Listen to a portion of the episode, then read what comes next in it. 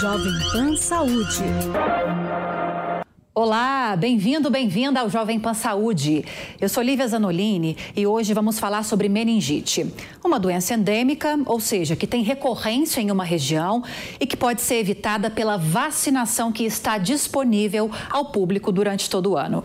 E quem está com a gente para falar um pouco mais sobre a doença, sintomas, tratamentos e também, claro, a importância da imunização é a doutora Raquel Moarec, infectologista do São Luís. Doutora, bem-vinda, obrigada pela participação mais uma vez. Obrigada a todos, obrigada Lívia, vamos lá. E também o doutor Fernando Gomes, neurocirurgião e neurocientista. Doutor, bem-vindo ao Jovem Pan Saúde, obrigada pela presença. Muito obrigado, Lívia. Vamos trabalhar, vamos falar de saúde, de coisas importantes relacionadas com a meningite. Com certeza. Doutora Raquel, começo então com a senhora. Antes de entender sobre tratamentos, sintomas, é preciso a gente compreender o que é a doença. O que é a meningite? Então, a meningite, ela é uma perda ou uma quebra de uma barreira, né, podendo ser do, do, trato respiratório, trato nasal, e ela tem uma quebra levando a uma inflamação da meninge que é aonde tem a produção mais ou menos do líquor. Normalmente você pode ter uma letargia, um cansaço, uma, uma dor de cabeça, uma, um quadro confusional, uma febre, náusea, chegando até vômito. Normalmente a gente considera um vômito mais em jato. E levando a isso a uma dor importante, e essa criança ou um adulto é levada ao hospital para fazer uma diagnóstico. Principal investigação: febre, náusea, vômito, já rigidez, né, que é o que vai levar quando você tem essa irritação meninge, leva a uma rigidez que é o quadro da meningite. Normalmente é por contato que ele já tenha por pneumococo, que é do respiratório alto, e a Neisseria meningitidis, que ela também, nós somos portadores em, em torno de 15 a 25% da população tem naturalmente na sua quadro respiratório. E isso, com quebra de barreira, ele se manifesta com quadro neurológico. Doutora, é, a meninge, a senhora explicou que a meningite é uma inflamação da meninge. O que, que é a meninge? Onde que ela se localiza? Só para a gente compreender melhor. Doutor Fernando vai poder falar melhor ainda, mas ela é uma, uma barreira, vamos dizer como se ela fosse uma meia que envolve o cérebro e aonde tem um plexo que faz a produção desse líquor que vai fazer essa hidratação, vamos dizer, esse líquido que envolve a lateral da meninge e o cérebro. Quando você tem uma infecção, essa barreira é quebrada e esse líquido ele é produzido com muita celularidade, levando a um quadro de uma dor de cabeça, um quadro de confusão, um quadro que a gente fala de letargia, é, um quadro de rigidez, que é a movimentação da cabeça com dificuldade, levando a náusea e vômito. É um quadro grave quando ele é bacteriano. Então, nós temos origem bacteriana, tem origem viral, nós temos origem fúngica e temos uma origem parasitária, dependendo muito do grau de, de imunidade de cada pessoa. Perfeito. Doutor Fernando, a doutora Raquel disse que o senhor pode explicar para a gente mais também sobre essa questão da meningite e da meninge. E já emendo uma outra pergunta sobre complicações. Quais seriam as possíveis complicações de um quadro de meningite, dos mais simples aos mais graves? Lívia, o sistema nervoso central é um santuário. E para fazer a sua proteção, a gente tem um estojo rígido e inelástico, que é caracterizado pela existência do crânio e da própria coluna vertebral organizada nas suas vértebras, em toda a topografia cervical, torácica, lombar e também na região sacral. Dentro, a gente tem o cérebro, propriamente dito, o tronco cerebral e o cerebelo, o que dá o nome de encéfalo, né? tudo que tem dentro da caixa craniana, e a medula espinhal. Envolvendo toda essa estrutura, nós temos as meninges, a dura mater, aracnoide e pia mater, onde o líquido cefalorraquidiano, o líquido, transita, tendo um papel importante na proteção mecânica e também biológica, como a doutora Raquel nos explicou. A possibilidade de células levarem, na verdade, mediadores químicos e produzir um processo inflamatório tentando combater esse agente infeccioso, muitas vezes traz esse quadro clínico que muitas vezes eh, acaba sendo dramático, com aumento da pressão intracraniana, fazendo com que o indivíduo tenha dor de cabeça lancinante, rigidez de nuca, ou seja, a pessoa fica com dificuldade de fazer a flexão do pescoço. E o médico, quando vai pesquisar, percebe que o pescoço do paciente está duro. Isso é uma forma natural de preservar a vida, mas essa pressão intracraniana pode aumentar de tal maneira que o indivíduo entre em coma e, se nada for feito, pode inclusive evoluir para o óbito. Em estágios uh, menos graves do que esse, você pode ter uma inflamação que, inclusive, pode comprometer a vascularização do sistema nervoso central, levando a alguns problemas que podem representar sequelas definitivas depois, como, por exemplo, uma alteração do trânsito líquido cefalorraquidiano, podendo predispor à formação da hidrocefalia, que é o acúmulo patológico desse líquido, muitas vezes precisando até mesmo realizar uma neurocirurgia para restabelecer o seu funcionamento, colocando uma válvula ou então realizando uma neuroendoscopia. Além de outras sequelas, né? dependendo do lugar onde o cérebro foi machucado, a pessoa pode apresentar alterações motoras, sensoriais, de comportamento, epilepsia e assim sucessivamente. Por isso que é tão importante a gente falar sobre isso, identificar os sinais para prontamente o paciente ser atendido e o, enfim, o tratamento ser estabelecido para evitar sequelas definitivas e principalmente, né, a prevenção para que esse quadro não venha acontecer. É o meio mais importante, né, doutora? A vacinação é a forma mais importante, mais eficaz de prevenção. Doutora, mas antes de a gente entrar nesse assunto muito importante, como seria a transmissão da meningite? Como se dá esse processo? Depende do tipo de meningite, Lívia. Então, nós temos meningite viral, que ela é por contato espontâneo daquela pessoa, podendo ter uma quebra de barreira e levar um quadro meníngeo, e ele não é transmissor de uma pessoa para outra do quadro respiratório. Então, a meningite viral, na grande maioria, ela é por queda ou contato é, pessoal mais é, local ou por friccionamento, na grande maioria pela família da, do herpes, você tem um quadro viral em sistema nervoso central e não tem transmissão respiratória.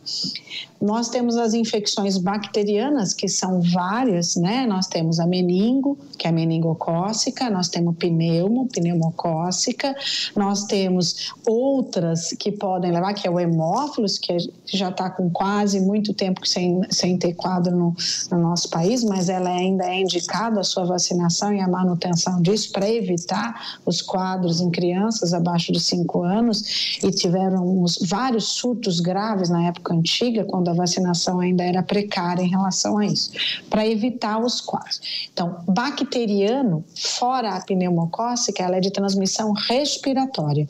Todo mundo que entrou em contato com esta pessoa com menos de um metro, ela pode pegar, ela é necessário fazer uma profilaxia. Então, existe profilaxia para hemófilos, que é um de alto contágio, e meningocócica também. Então, existe um remédio que você tem que fazer para os contactantes íntimos que entraram em contato com essa pessoa que teve o diagnóstico de meningocócica. Quanto tempo eu tenho que esperar quando eu entro em contato com o paciente ou um familiar precisa tomar este remédio de profilaxia? Até sete dias deste contato. Então, dá tempo de tratar o paciente, verificar qual é a sua etiologia ideal para você poder medicar o familiar. Então, o familiar sempre depois dá uma neurose na família ou nos amigos ou em contato, não há loucura sobre isso. Então, primeiro é o paciente, diagnóstico do doente para poder indicar a sua profilaxia. Quando você tem diagnóstico de hemófilos numa criança, na grande maioria, 99,9 é em relação às crianças, é, as únicas são exceções é as pessoas que tiraram o básico, chama-se esplenectomias. Essas essas pessoas podem ter a doença de hemófilos em adulto, porque o órgão de defesa associado ao quadro, que é o baço, como foi tirado por algum acidente, por algum outro motivo cirúrgico, ela precisa também tomar essa vacina para evitar a doença do hemófilos, que é, na grande maioria, a meningite, né, e levando a quadros em pessoas adultas. Então, com criança com hemófilos, o familiar íntimo só se toma profilaxia. Então, Bacteriano de transmissão, hemófilos e, pne, e meningo. E, pneumo, que é uma meningite também grave, que dá alta sequela, não há necessidade de profilaxia familiar.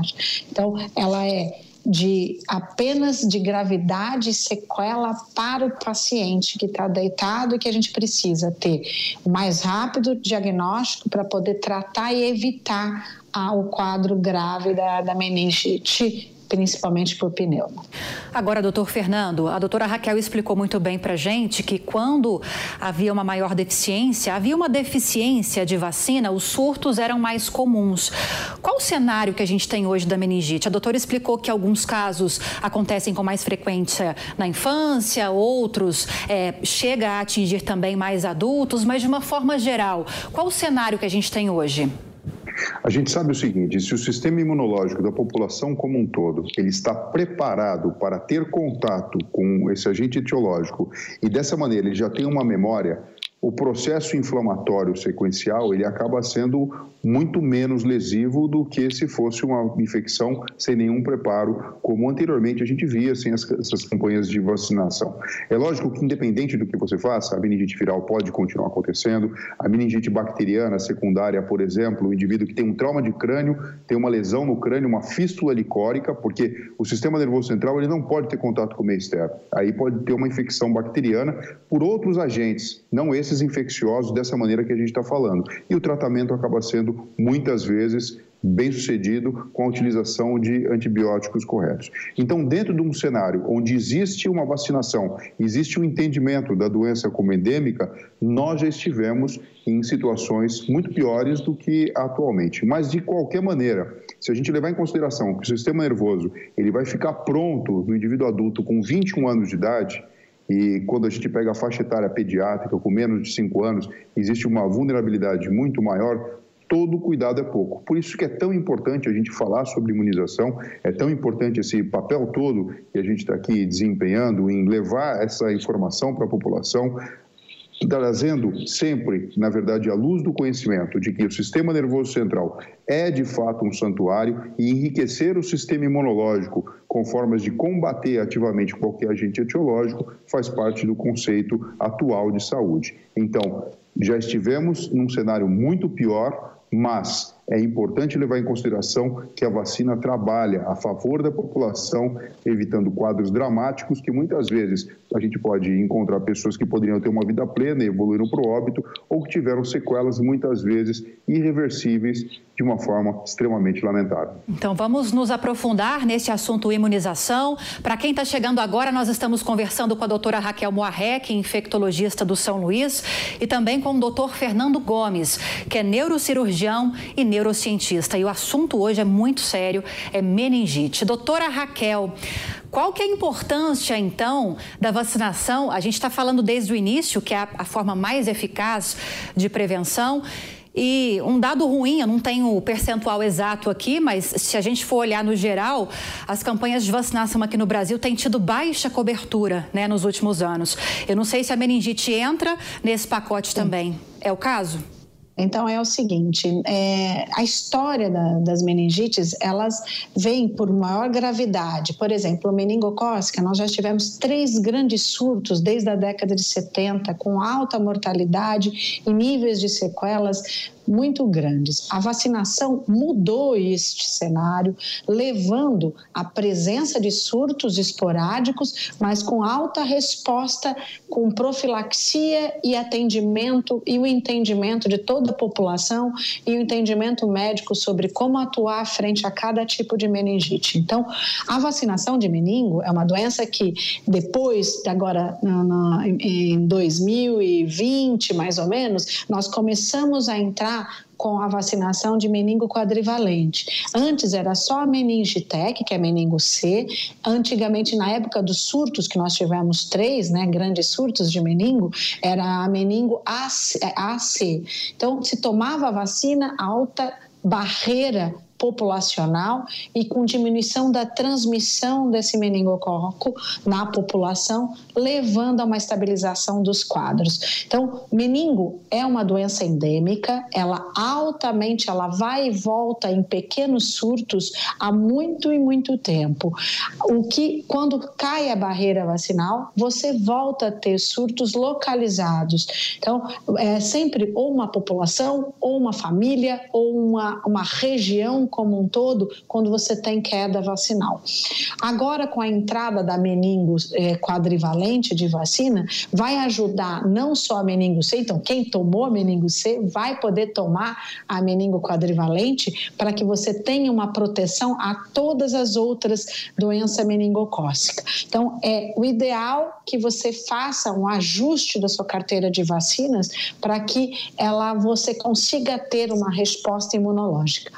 Outra coisa importante, com todo caso familiar que tem um quadro de meningite, a gente sempre orienta, não só a profilaxia íntima daquele contactante íntimo, a vacinação de toda a família ou de todos os contactantes para que você readeque a vacinação. Então, isso já vai ajustando a diminuição progressiva da transmissão cruzada dos casos.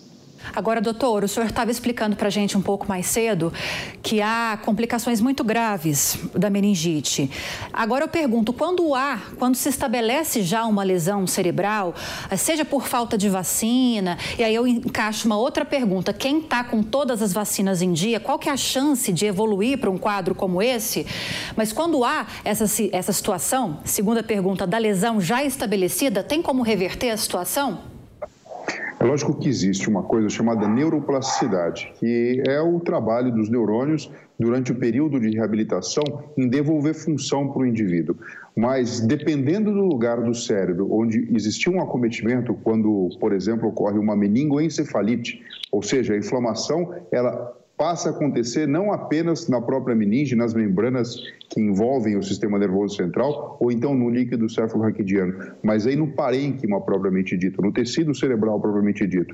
Dependendo do local, você pode ter sequelas que podem ser irreversíveis. Se existe, por exemplo, o comprometimento da saúde do trânsito licórico, porque o líquido céfalo-raquidiano é produzido dentro do plexo coroide, que existe dentro dos ventrículos cerebrais, que são cavidades naturais que todos nós temos dentro do próprio encéfalo. Se por algum motivo esse trânsito que existe numa produção de 20 ml por hora, que é produzido e ao mesmo tempo reabsorvido, banhando todo o cérebro na sua intimidade interna e também em toda a convexidade do próprio crânio. Se existe um problema de bloqueio, você tem um acúmulo desse líquido.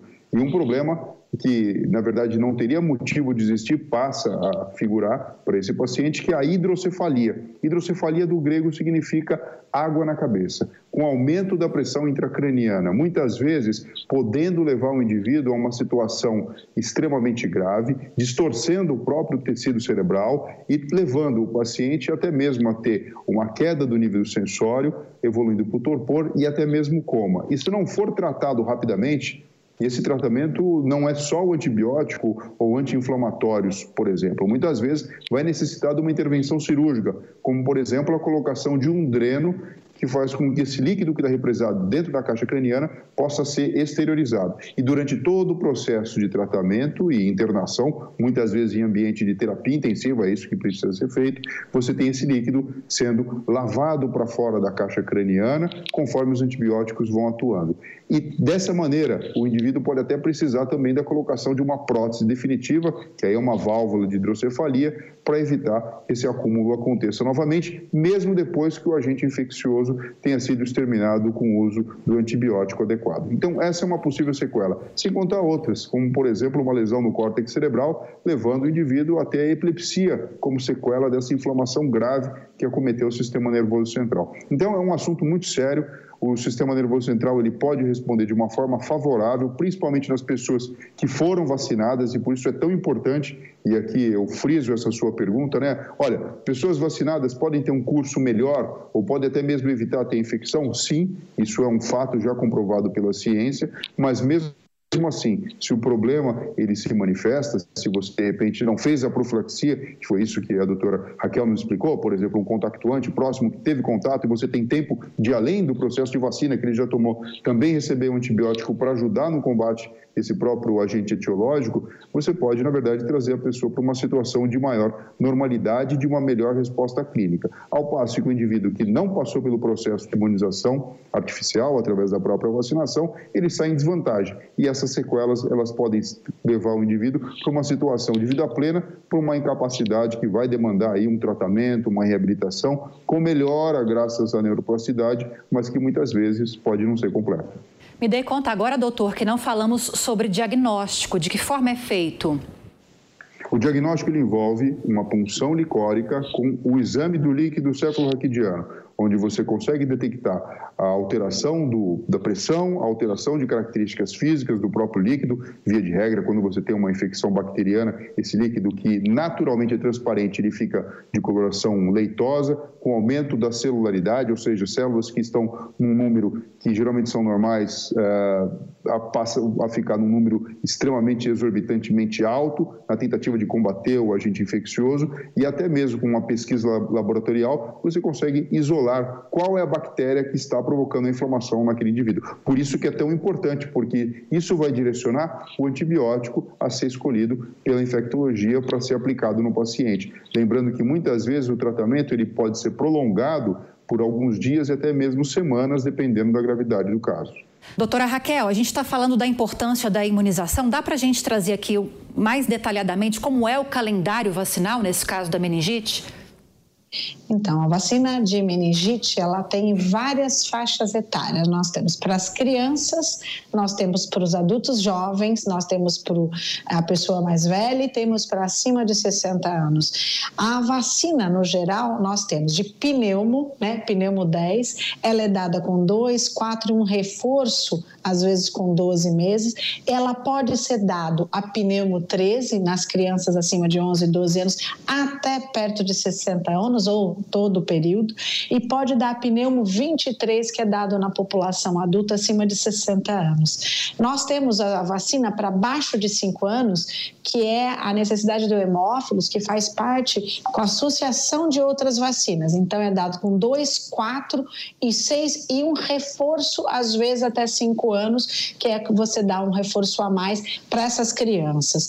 Outra vacina, que é a meningo C, ela é dada também com 3, 7 e 9 e discutindo hoje no calendário novo, ela é dada acima é, a meningo quadrivalente, que é dada para as crianças em torno de duas doses também. Existem os calendários não só público, como o privado, onde temos uma outra vacina, que é a meningo B, que é dada também para as crianças com três doses e com reforço até os cinco anos. Adulto tomando meningo existe em todo o período. O que o, a, o sistema público não dá a meningo quadrivalente para a população imunocompetente geral. Só aquelas pessoas sem a, o, o baço, que aí você tem a indicação de fazer as vacinas de doenças que dão meningite para essas pessoas para evitarem os quadros graves, já que o baço ele é um órgão altamente protetor nas doenças graves sistêmicas das meningites. Então, as meningites graves, que são a pneumocócica e a meningo, elas não dão só o quadro neurológico, elas dão um quadro sistêmico muito grave e isso é indicação da proteção do baço. Nesses pacientes que têm ausência, eles são obrigados a tomar a meningocócica no adulto, a doença do pneumo, né, que é a pneumo, normalmente ela é dada a pneumo 13, que é a conjugada, para essa população que não tem um órgão que ajudaria na sua translocação, na sua, no seu caminhamento do, da defesa da, das meningites com a vacinação. Então, nós temos pneumo, hemófilos em crianças e adulto quando não tem o baço e a meningo, que agora entramos com a quadrivalente, e na clínica privada a, a meningo B, associada a todas elas. Pois bem, o Jovem Pan Saúde falou sobre meningite, uma doença endêmica que ainda preocupa aqui no Brasil. E eu gostaria de agradecer também a doutora Raquel Moarec, que é infectologista do São Luís, que trouxe com tanto detalhes para a gente a importância da imunização. Obrigada, doutora, pela entrevista. Obrigada, Lívia. Obrigada. Como vai, Fernando? Obrigada pela presença junto. Doutor Fernando Gomes também, que explicou para a gente sobre como funciona a doença, trouxe um conceito bastante aprofundado também. Doutor, neurocirurgião, neurocientista, muito obrigada pela entrevista também.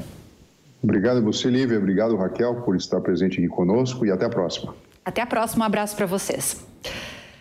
E o Jovem Pan Saúde fica por aqui e, como sempre, agradeço a sua companhia. Espero que tenha gostado do programa de hoje.